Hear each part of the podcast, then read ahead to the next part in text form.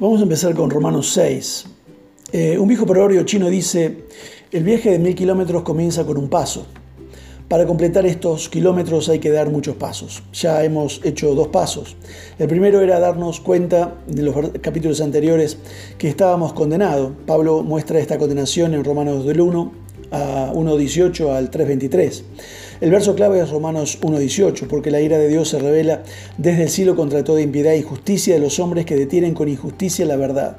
El segundo paso era darnos cuenta que Dios ha provisto un escape a esta condenación a través de Jesús.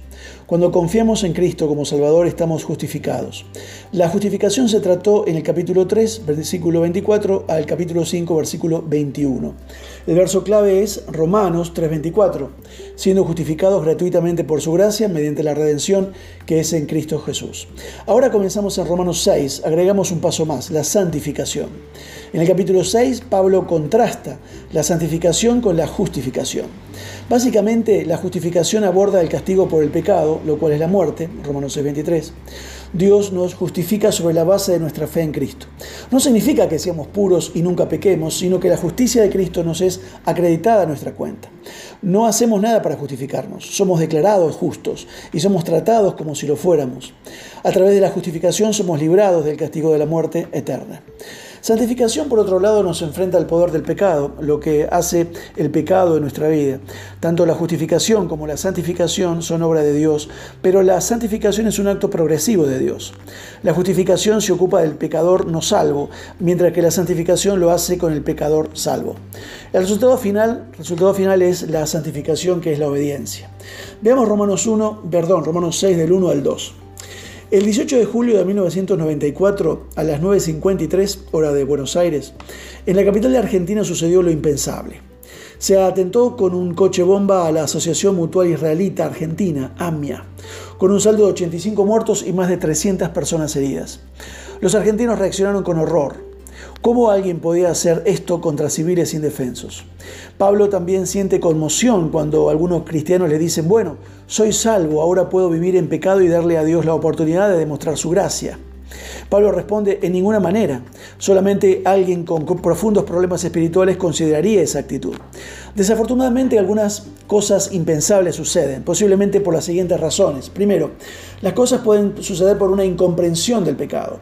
Muchos cristianos no comprenden lo que es el pecado, tienen una visión mundana de lo bueno y lo malo una revista popular hizo una encuesta con 150 ítems pidiéndole a la gente que le ponga un puntaje de pecaminosidad a esa lista. Asesinato fue el número uno de la lista, segundo fue la violación, luego el incesto, abuso infantil, espiar contra tu país, luego el top, del top 5 se eh, notaba una flagrante falta de comprensión de lo que significa el pecado, por ejemplo, en el puesto 40 de la lista aparecía el vivir juntos antes del matrimonio y en el puesto 42 el sexo prematrimonial. Algunas personas más pecaminosas que eso figuraban en el puesto 23, como estacionar tu vehículo en una zona prohibida. Si la gente piensa que estacionar mal es una ofensa a Dios, el sexo prematrimonial es que no conocen nada de lo que la Biblia enseña. Em, otra posible razón es una falta de responsabilidad.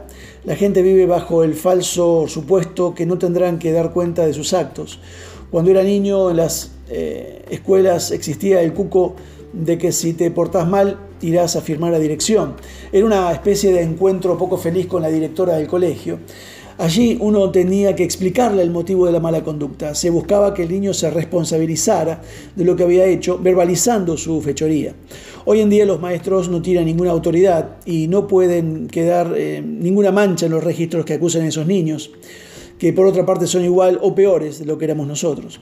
Dios guarda un registro en Apocalipsis 20:12 dice, y vi a los muertos grandes y pequeños de pie ante Dios y los libros fueron abiertos. Y otro libro fue abierto, el cual es el libro de la vida, y fueron juzgados los muertos por las cosas que estaban escritos en los libros según sus obras. Solamente la sangre de Cristo puede eh, suprimir esos libros. Por último, la última razón es un tipo de lógica enrevesada. Eh, otros tienen una visión un tanto pervertida de cómo el pecado oscurece la imagen de Dios. Argumentan que así como su pecar le da a Dios la oportunidad de mostrar su gracia, cuanto más pecaran, más los perdonaría Dios. Si vamos a aceptar la sangre de Cristo como expiación por nuestros pecados, tendremos que tomar más en serio el vivir rectamente eh, en un mundo caído. Que Dios te bendiga.